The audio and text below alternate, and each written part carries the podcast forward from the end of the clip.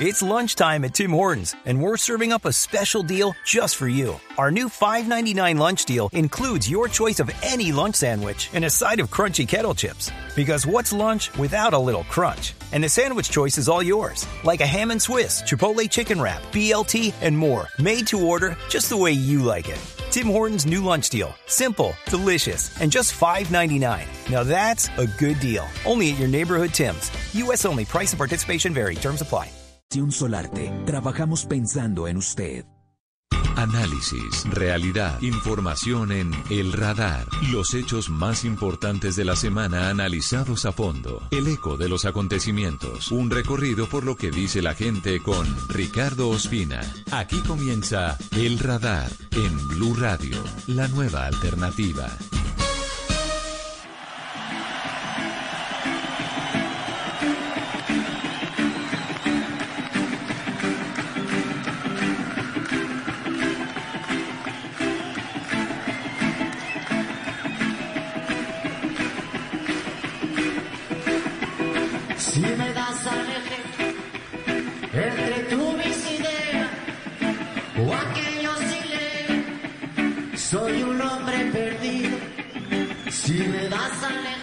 Con Manu Chao comenzamos hoy el radar en Blue Radio y en BlueRadio.com.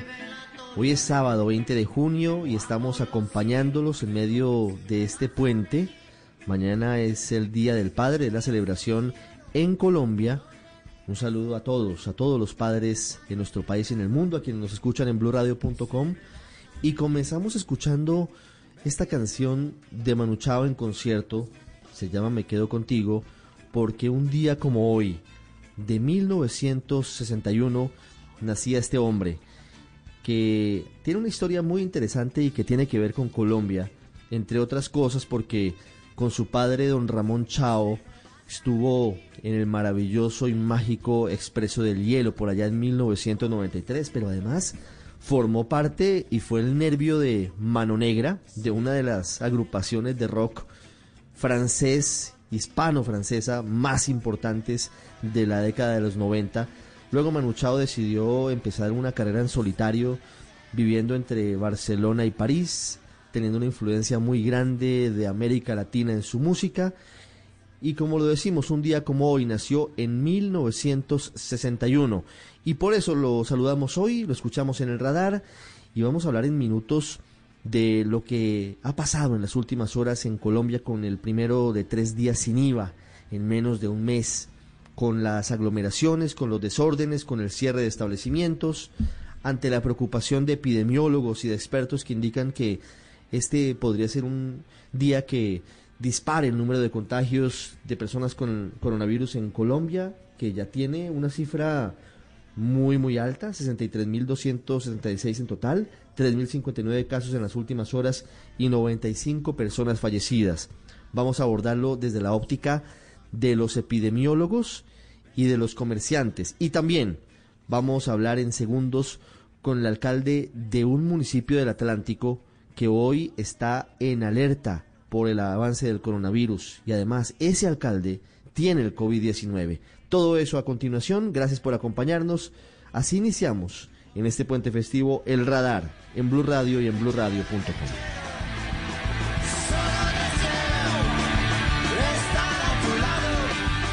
Usted está en El Radar en Blue Radio. El día sin IVA es uno de los puntos que ha generado mayor controversia en las últimas horas en Colombia, porque si bien fue aprobado por una ley de la República en el Congreso hace ya varios meses, el gobierno nacional decidió implementarlo en medio del aislamiento obligatorio preventivo y en medio de la cuarentena, porque hay una crisis económica indudable, evidente, y por eso decidió que habrá tres días sin IVA en un muy corto lapso. El primero tuvo lugar el día de ayer, viernes 19 de junio, que deja una cantidad de preguntas, de inquietudes y también deja lecciones. Adicionalmente, deja un balance que seguramente va a ser fundamental para que miles de colombianos mantengan su empleo y puedan llevar el sustento a sus familias, que es la otra cara de, esta moneda que es complicadísima porque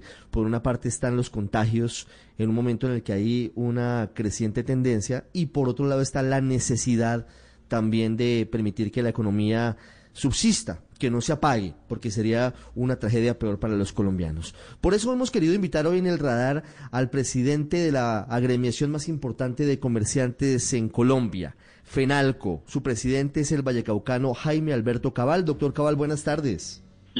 Bueno, muy buenas tardes. Un saludo muy cordial para ustedes en Blue y a todos los oyentes.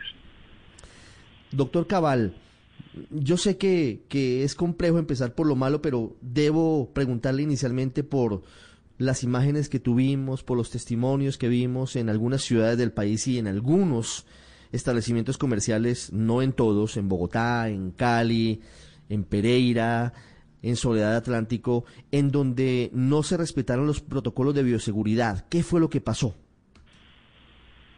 A ver, básicamente me gustaría en este balance hablar de que hubo aglomeraciones, digamos, eh, en 88 de los 92 mil establecimientos de comercio habilitados para celebrar este día sin IVA. Ese es un porcentaje muy bajo, 88 eh, sitios con aglomeraciones y la gran mayoría de ellas se presentaron en las de puertas hacia afuera, es decir, se presentaron en la calle, eh, en algunos eh, almacenes de cadena muy puntuales. Permítame hacerle el análisis de esta manera. Todo lo que fueron pequeños y medianos comercios a borde de calle no tuvieron ningún tipo de problema, estuvieron bajo control. Todos los centros comerciales, eh, incluyendo sus almacenes dentro, eh, pequeños, medianos y grandes, tuvieron un comportamiento absolutamente ejemplar. La gran mayoría de las grandes superficies eh, se registró también un comportamiento positivo. Solamente algunas muy puntuales, donde hemos hecho un balance y han sido aquellas que son especializadas en tecnología y electrodomésticos. Esto demuestra que la presión, la sobredemanda que hubo por estos almacenes fue mayúscula con larguísimas colas para poder controlar el, protocolo y cuando abrieron los establecimientos, en la medida que iban entrando, se rebosaron los almacenes en las zonas de tecnología y en las zonas de, de electrodomésticos donde se realizaron lamentablemente las mayores aglomeraciones. Pero esto nos deja una lección al gobierno, a los comerciantes, pero también a los ciudadanos, donde lamentablemente eh, la falta de disciplina social, la falta de cultura ciudadana, fue el ingrediente que más atribuyó a estos pequeños aglomeraciones que se presentaron, como le decía, en algunos establecimientos muy puntuales, pero no fue la generalidad de la jornada que estuvo marcada por unos resultados muy positivos y que contribuyeron a esta reactivación de la economía, al empleo y por supuesto al comercio. ¿Quién fue la responsabilidad de que esto no hubiera salido bien en esos 88 establecimientos, doctor Cabal? Ya mirándolo a futuro, no, no para hacer aquí un juicio de responsabilidades que habrá que hacerlo, pero, pero quedan dos jornadas, hay que, hay que sacarlas bien. Mire, nosotros eh, le hemos propuesto al gobierno una mesa de trabajo para mirar de cara a los próximos dos días sin IVA eh, muchos puntos de mejoramiento. Aquí estamos en un día que es inédito, fue inédito porque fue el primer día sin IVA en Colombia, fue el primer día sin IVA en medio de una crisis y en medio de una pandemia. Y el gobierno, el comercio y los ciudadanos tenemos mucho que aprender de esto como sociedad. O sea que aquí, como usted muy bien lo señala, claramente aquí no hay culpables ni hay que buscar señalamientos. Hubo desmanes, lamentablemente la falta de disciplina social fue lo que más contribuyó a ello porque la mayoría de los protocolos se cumplieron a rajatabla. Obviamente con la presión de la gente, muchos establecimientos no pudieron controlar, eh, eh, digamos, el número de personas que entraron en determinado momento. Pero esto es para mejorar y yo creo que no es para buscar culpables, sino para aprender de estas lecciones y obviamente que el día 3 de julio y el 19 de julio sean días mucho más exitosos. ¿Cuáles son esas propuestas, doctor Cabal? haciendo aquí un listado pequeñito, ¿cómo, ¿cómo se imaginan ustedes? ¿Qué hay que mejorar? Varias cosas. Desde el punto de vista de disciplina ciudadana, eh, yo creo que hay que generar mucha conciencia y mucha cultura de aquí a, al 3 de julio. Número uno, Número dos, creemos que el acompañamiento de la fuerza pública tiene que ser eh, mejor, tiene que ser un acompañamiento eh, que controle, porque el establecimiento eh, comercial puede controlar de puertas para adentro, pero no puede controlar de puertas para afuera. No es su responsabilidad tampoco. Un establecimiento comercial no puede controlar lo que pase 5, 6, 7 cuadras a distancia de su establecimiento. Esto le corresponde a la fuerza pública. Número tres, quedó evidenciado que las aglomeraciones fueron puntuales en aquellos establecimientos que más oferta tenían de productos tecnológicos y de productos de electrodomésticos. Esto quiere decir que otra de las propuestas de FENALCO es que esta categoría de productos exentos de IVA pueda ser solamente a través de las plataformas electrónicas y no presencialmente. Si logramos eso, estamos seguros que el día 3 de julio va a ser un día mucho más tranquilo y sin aglomeraciones. Sí, sobre eso, doctor Cabal, debo confesarle que intenté comprar un computador a través de la página de, de uno de los almacenes que ofrecía, digamos, los beneficios de, del día sin IVA y no fue posible. Eh, ¿Ya hay algún plan, algún compromiso para invertir desde los almacenes Platica para mejorar la plataforma tecnológica, evitar que eso pase? Mire, las plataformas tecnológicas y esa experiencia que usted tuvo, la tuvieron muchos colombianos lamentablemente, colapsaron no por falta de capacidad, porque es un día muy excepcional, esto no ocurre en un día normal. Le voy a contar, por ejemplo, eh, que una, una de las plataformas de uno de los grandes superficies que habitualmente recibe diariamente un promedio entre 500 y 550 mil visitantes para comprar, pues hoy a las 9 de la mañana había recibido más de 6 millones de visitas. Obviamente eso no es un problema, digamos, de inversión de platica ni de tecnología, sino que es un problema que es un día típico. Sin embargo, también es cierto, como usted dice, habrá que mejorar y prepararse mejor de cara a los próximos días sin IVA, porque seguramente pues la, la demanda va a ser todavía aún mayor. Sí, faltó tal vez, y ya mirando a futuro, coordinación con los alcaldes, en donde hubo tal vez dificultades, porque aquí veo que es como un cóctel de varias cosas.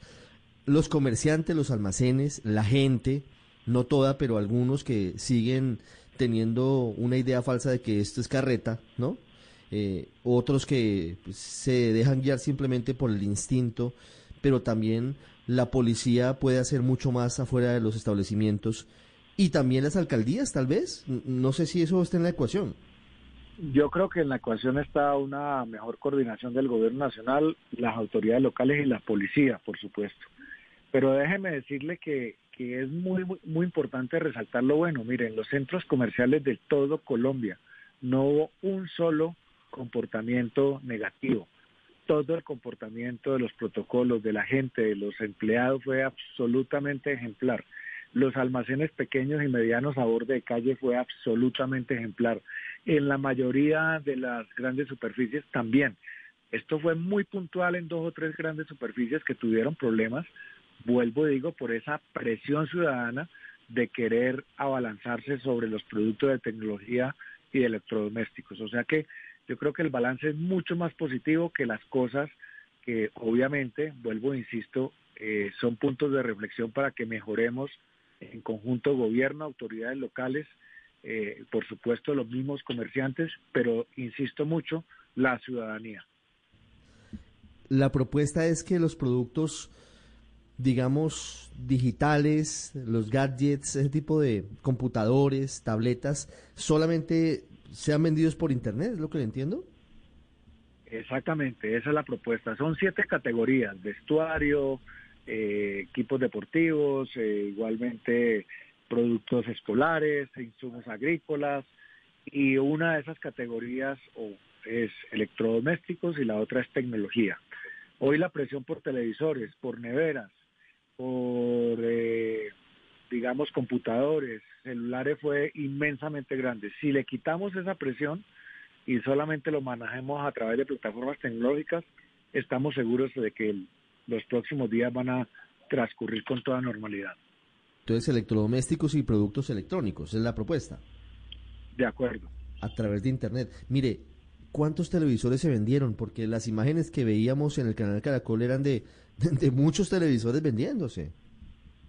No, pues imagínense si podemos tener el registro a estas, a estas alturas todavía de cuántos se pudieron vender, pero fue el producto más demandado. El segundo producto más demandado fueron computadores, el tercero fueron neveras, el cuarto fueron tabletas electrónicas y el quinto celulares. O sea que ahí se da cuenta de que estos productos tuvieron una demanda enorme y unas ventas enormes y obviamente ahí es donde tenemos que mejorar.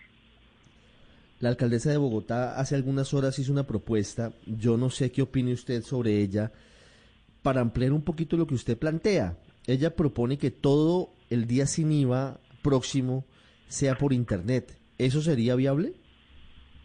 Lo que pasa es que eso es excluyente, es excluyente porque los pequeños comercios y los microempresarios del comercio eh, no están todavía digitalizados y obviamente los dejaría sin el beneficio. Es excluyente con personas del estrato 1, 2 y 3 que tampoco tienen, eh, digamos, los medios electrónicos necesarios para poder acceder a la demanda. Por eso tiene que ser una mezcla. Ni tanto que queme al santo, ni poco que no la alumbre. Productos electrónicos que son los de más alta gama y electrodomésticos eh, se van por canales electrónicos. Y los demás productos por la vía presencial. Esa es una propuesta, creemos que es más sensata que la que hace la señora alcaldesa. Claro. La última pregunta, doctor Cabal, tiene que ver con una circular, con una resolución que anoche, el viernes en la noche, publicó el Ministerio de Salud. Quiero que me dé su opinión sobre la misma. Dice el Ministerio de Salud, eventos masivos permanecen prohibidos. Y dice lo siguiente, los responsables de los establecimientos comerciales cuyas actividades ya han sido reanudadas en el marco de la estrategia de la gradualidad y en las que se puedan generar aglomeraciones deben evitar estrictamente la entrada y salida de personas. De dar incumplimiento a esta medida sanitaria, el acto administrativo expresa que se podrá dar lugar a la suspensión de actividades de ese establecimiento. ¿Cómo lee usted, cómo analiza lo que dice el Ministerio de Salud? Ese esa lectura está totalmente dirigida a establecimientos de bares, de entretenimiento, discotecas y obviamente de grandes aglomeraciones como conciertos, etcétera, pero no tiene nada que ver con el comercio, como ya está claro que tiene el permiso para operar a partir del primero de junio y hoy, pues en el marco del día sin IVA, ha tenido eh, todas las facultades para poder hacerlo. Claro, pero es que habla justamente de establecimientos que ya han reanudado las actividades y dice que cuando se puedan generar aglomeraciones deben evitar estrictamente la entrada y salida de personas. Lo que entiendo es que no pueden permitir que haya afuera gente haciendo fila. Pero la norma es diferente. Yo creo que esa es una lectura distinta porque de lo contrario no podrían operar en establecimientos comerciales, así de sencillo. Sí, pediremos claridad de la misma circular que estábamos conociendo en ese momento. Doctor Cabal, muchas gracias por su tiempo y que pase un feliz puente. Bueno, muchas gracias a ustedes y igualmente les deseo lo mismo. Ya regresamos al radar en Blue Radio. Ya regresamos a El Radar en Blue Radio. Hangouts, Zoom, Teams. Ahora está de moda reunirse virtualmente. Pero ¿cómo hace de falta una reunión entre amigos para una buena tardeada? Por eso vamos a reunirnos en Blue Radio para La Tardeada.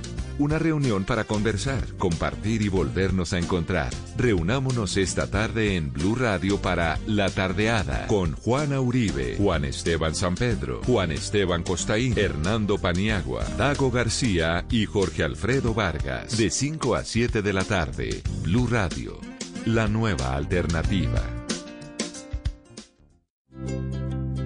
¿Qué es ser mamá? Ser mamá es enseñar. Es ser el centro, el comienzo y el final de la familia. Es hacer cada momento especial. Es unir las generaciones y pasar el legado. Tal como hace mucho tiempo, ella te lo pasó a ti. Super Arepa la harina para hacer arepas de las supermamás. Trabajamos pensando en usted. Volvemos con El Radar en Blue Radio. Seguimos en el radar en Blue Radio y hoy estamos haciendo un poco de análisis, digamos que con cabeza fría sobre lo que fue la jornada del día sin IVA que ayer terminó y que generó tanta controversia, entre otras cosas, porque hubo varios focos en los que hubo aglomeraciones y hubo desórdenes y también hubo cierres de locales comerciales en Bogotá, en Cali, en Villavicencio, en Medellín, en varias zonas del país. Pero esto, desde la óptica de los médicos y de los epidemiólogos, ¿qué puede ocasionar? Digamos que no puede generalizarse porque no en todos los sitios hubo aglomeraciones, chichoneras, dirían las abuelas, pero sí en algunos sitios. Por eso hemos querido hoy invitar a Claudia Vaca, que es epidemióloga, profesora e investigadora de la Universidad Nacional de Colombia, que ha venido siguiendo muy de cerca lo que tiene que ver con la pandemia y sobre todo con estas últimas determinaciones del gobierno y con pues el mal comportamiento de un grupo importante de ciudadanos. Doctora Claudia Vaca, buenas tardes. Muy buenas tardes.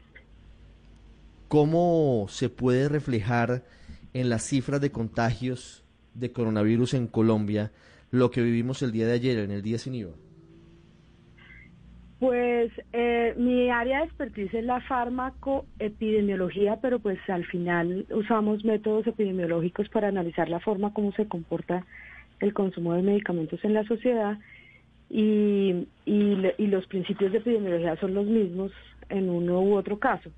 Y cuando eh, se ha establecido con claridad que el contagio está determinado por eh, por varias variables, una de esas la aglomeración y la cercanía, el hecho de que se hayan eh, identificado estas aglomeraciones y estas congestiones en los sitios de, de consumo, de venta de, de, productos, en este caso electrodomésticos o, cualquier otro producto que estuviera libre de IVA y que generó esta fiebre de compra por los ciudadanos, sugeriría que eh, va a haber una posible disparo de casos. Eh, no es posible determinar con, con qué, em, en qué proporción, porque solo lo sabremos una vez eh, se em, reflejen en las cifras de las pruebas que se realicen en estos días y que seguramente vamos a tener en dos semanas.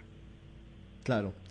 ¿De qué depende el tamaño del aumento de los casos de contagio que tienen que ver con, con lo que vivimos, con esas escenas que son realmente pues lamentables? Porque sí, hay una autorización del gobierno, debería haber una coordinación de los alcaldes, pero en últimas quien toma la decisión de ir o no a un escenario como esos es el ciudadano. ¿De qué depende el tamaño del disparo de, del número de casos que podría darse? Pues son muchas las variables que pueden estar, que pueden al final determinar eso, pero por lo menos estará determinada por el número de personas que tengan el coronavirus y que no estaban presentando síntomas y que asistieron a estos sitios. Y eh, qué tanto, qué tanta cercanía eh, hubo eh, con, con, otras, con las otras personas que estuvieron en, ese, en esos espacios, el número total de personas que positivas a, coronavirus y que estuvieran en, en, un mismo lugar, en un mismo momento. Y posteriormente, pues también el, el, los, los comportamientos eh, higiénicos sanitarios de quienes eh, estuvieron en esos sitios posterior a la compra, es decir, que se laven las manos, que cambien, eh, se cambien, que, se, que, que desechen los tapabocas si eran desechables y que haya, se hayan bañado al llegar a su casa y desinfectado todas las eh, cosas con las que tuvieron contacto y que entraron a su hogar. Son, son muchas variables, son muchas variables las que están jugando allí y, y y la verdad es que no hay modelo epidemiológico, yo diría que el, que el mensaje más fuerte es este, no hay modelo epidemiológico que pueda predecir en este momento el efecto de estas aglomeraciones y de estos comportamientos a dos y tres semanas, porque son demasiadas las variables que van a estar eh, eh, afectando allí. Cuántas personas estuvieron en el mismo momento en el, en el centro comercial o en el lugar de compra, qué grado de cercanía tuvieron, qué tanto el sitio eh, cumplió con los protocolos de limpieza previa de, todo de toda su utilería. y, y lo mismo de, de, las personas que estuvieron atendiendo. Entonces, si se da cuenta, entre más análisis se hace del asunto, más variables van a, van a aparecer y esto hace que las predicciones sean o las o los pronósticos para decirlo mejor eh, van a ser muy difíciles. Y creo que ninguno de los que están manejando em, los modelos que están manejando las secretarías y el país y el Instituto Nacional de Salud pudieran identificar y saber con qué es grado de, de, de certeza pudieran aumentar los casos. Es muy complejo de saber. Sí pero sí es casi que improbable que se mantenga la misma curva, es decir, usted comparte la opinión de quienes dicen que las aglomeraciones de hoy van a costarnos en dos semanas seguramente un aumento sustancial en número de casos? Es inevitable que vaya a haber número de casos asociados a eso, porque lo que sí hemos establecido con, con mucho más detalle eh, y se ha reducido un poco la incertidumbre al respecto de esto es que este el contagio de este virus eh, se comporta o tiene una tendencia a, encontrar focos y a dispararse en los sitios de focos de contagio y de, y de aglomeración. Esto sí está establecido claramente.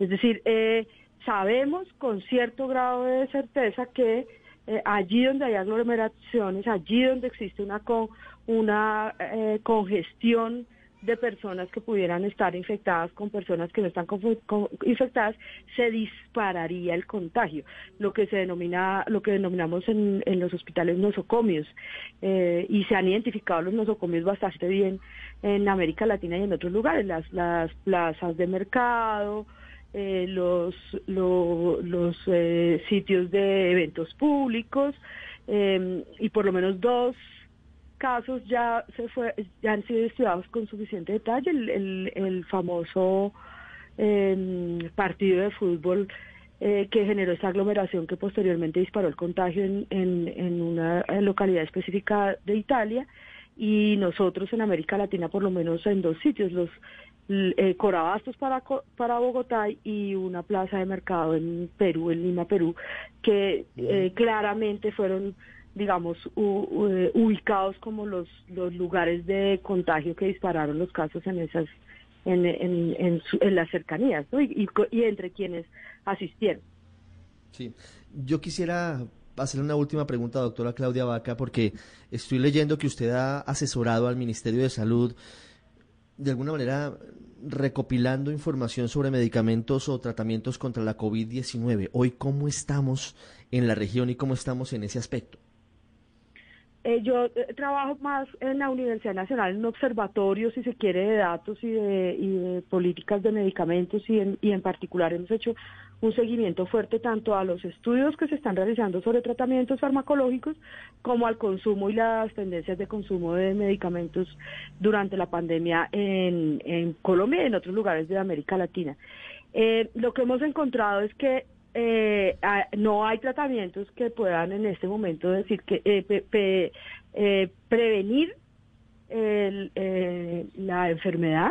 no hay vacunas ni tratamientos farmacológicos que permitan prevenir la enfermedad. No existe. Lo único que hoy previene el contagio es el distanciamiento físico, el tapabocas y el lavado de manos.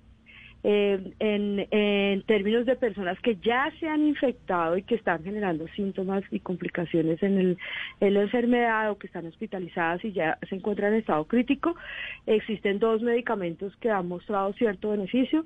Eh, uno que no está en el país, que no está en Colombia, es un antiviral, eh, reduciría los días de hospitalización, pero no ha mostrado que reduzca la mortalidad. Y la semana pasada salieron los resultados de un estudio grande, serio, independiente que se está realizando en el Reino Unido eh, con un medicamento que ya se conoce hace mucho tiempo, es un antiinflamatorio eh, fuerte que se denomina la dexametasona y este sí que mostró reducción de mortalidad en las personas hospitalizadas críticas, eh, así que se convierte en una alternativa barata y con resultados interesantes, pero eh, tenemos que tener un poco de paciencia porque no se han publicado los datos completos del ensayo y no sabemos en qué población, en qué personas específicas pudiera ser mm. eh, más útil. Eh, así que estamos pendientes de esos resultados. Doctora Claudia Vaca, gracias por estar con nosotros hoy sábado en medio del puente festivo en el radar en Blue Radio. Muchas gracias a ustedes por la llamada. Usted está en el radar en Blue Radio. Estamos acompañando, y no solamente son palabras, sino también son hechos, a todos los habitantes del Atlántico. Nos escuchan en los 100.1 FM y en la aplicación de Blue Radio y también en bluradio.com. Hemos estado desde el primer momento con todos ustedes, en la alegría, en el carnaval, en la selección Colombia, en los partidos que nos llevaron a los mundiales, hemos estado con los títulos del Junior y también estamos en las malas. Claro, estamos averiguando qué pasó, por qué se dispararon los casos de coronavirus en esta oportunidad en el departamento del Atlántico. Y hemos hablado con el alcalde de Barranquilla, Jaime Pumarejo, y también con la gobernadora Elsa Noguera. Hoy en el radar, hoy sábado 20 de junio, queremos hablar con los alcaldes. Por eso hoy vamos a ir al municipio de Malambo. Señor alcalde Oscar Pantoja, buenas tardes. Y muy buenas tardes, Ricardo, a ti, a todo tu equipo de trabajo y por supuesto a toda tu audiencia. Alcalde, usted asumió hace muy poco como, como jefe de, gobierno en Malambo, hace como tres semanas, no, no tiene todavía un mes. Sí, así es. Eh, el día 26 de mayo asumí como alcalde encargado del municipio ante la suspensión del alcalde titular eh, Rumenia Monsalvo. ¿Usted ya estaba en la administración del alcalde anterior? No, yo soy secretario de despacho de la gobernación del Atlántico y bueno, ante la suspensión del alcalde eh, titular, eh, la gobernadora designó eh, de manera transitoria debe designar un funcionario de resorte departamental directivo y en este caso yo fui el escogido para eh, apoyar toda la gestión eh, municipal mientras se cursa eh, el trámite de la terna ante el partido o bueno hasta que se cumpla la suspensión del alcalde. Ah, usted entonces es funcionario que trabaja con la gobernadora del Sanoguera. Y en la actualidad me desempeño como gerente de capital social de la gobernación del Atlántico. La historia de Oscar Pantoja, pues como la estamos escuchando, además está llena de, de elementos interesantes, pero hay otro aspecto que nos ha llamado profundamente la atención. Y ya vamos a hablar de lo que pasa en Malambo, que es muy serio, tiene una cantidad de complejidades hoy en el pico de la pandemia del coronavirus, pero, pero antes que nada, hay que recordarles a los oyentes que hace muy pocos días usted dio a conocer un video informando que tiene el coronavirus. Sí, en el día de ayer eh, fui confirmado eh, positivo eh, a coronavirus en los tamizajes que desarrollamos de manera periódica al equipo de trabajo de la alcaldía municipal que de una u otra forma por el cumplimiento de nuestro deber nos eh, corresponde estar en terreno, interactuar con personas, le venimos desarrollando eh, tamizajes periódicos. De hecho, yo me he hecho tres pruebas, anteriormente habían salido negativos y bueno, desafortunadamente eh, salí positivo para coronavirus. el virus entró a mi cuerpo y bueno, a partir de ahí estamos en aislamiento, estoy con mi esposa en aislamiento, nos separamos de la familia para prevenir cualquier tipo de contagio y además de eso para eh, prevenir contagio entre la comunidad y las personas que interactúan con nosotros. Estamos activos de forma virtual, telefónica, en ejercicio de nuestras funciones como alcalde encargado, pendiente eh, de todas las acciones que se vienen desarrollando en el municipio. Alcalde, ¿usted tiene sospechas de dónde se contagió? Bueno, de manera precisa, eh, no, de hecho, siempre he sido bastante cuidadoso, como te dije anteriormente, habían salido negativas, en todo momento siempre he utilizado los elementos de, protección, de bioseguridad, como son el tapabocas, garantizando siempre el distanciamiento, el lavado de manos. Cuando salía a terreno, que de pronto de una u otra forma eh, la actividad era de mayor riesgo, se utilizaban también los respectivos guantes pero bueno, desafortunadamente no, no tengo preciso en qué momento eh, entró el virus a mi cuerpo. Y bueno, como te dije, eh, de hecho estaba hasta ayer estaba totalmente asintomático, no tenía ningún tipo de, síntomas y me enteré fue por el, el examen periódico que realizamos de prevención ante a los funcionarios que seguimos eh, atendiendo y que estamos exponiéndonos para garantizar eh, para el cumplimiento de nuestros deberes y para garantizar el bienestar de las comunidades. En ese mismo tamizaje también resultó positiva la secretaria de salud. Afortunadamente el resto del gabinete, aproximadamente cuatro secretarios adicionales, el secretario de gobierno, secretario de tránsito, el secretario de desarrollo económico, el secretario de deportes, eh, que hemos estado muy activos atendiendo eh, de una u otra forma las comunidades y garantizando el orden eh, en los diferentes espacios de interacción. Y afortunadamente ellos salieron negativos, ya les fueron entregadas sus pruebas.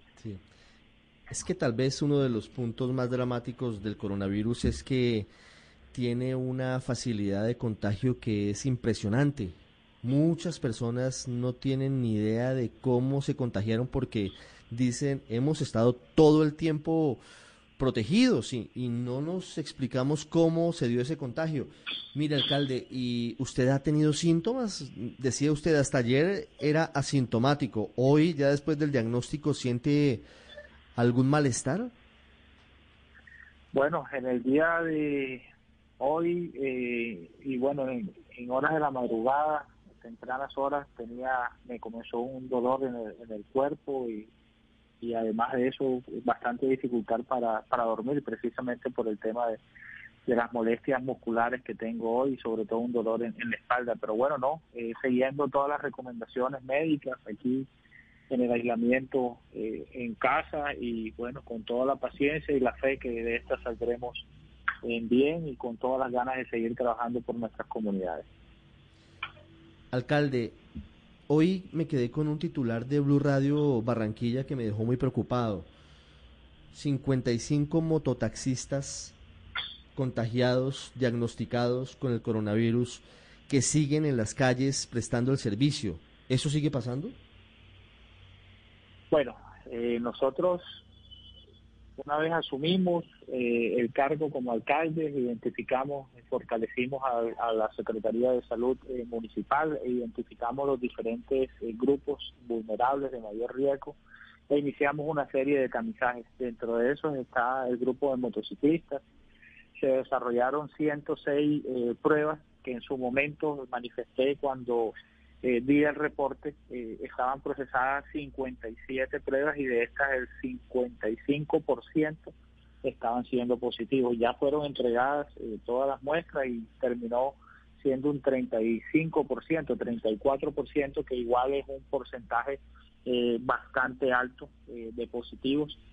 sin embargo, de una vez, de manera inmediata, le activamos el cerco epidemiológico a todas estas personas le venimos haciendo seguimiento telefónico a ellos, a sus familias.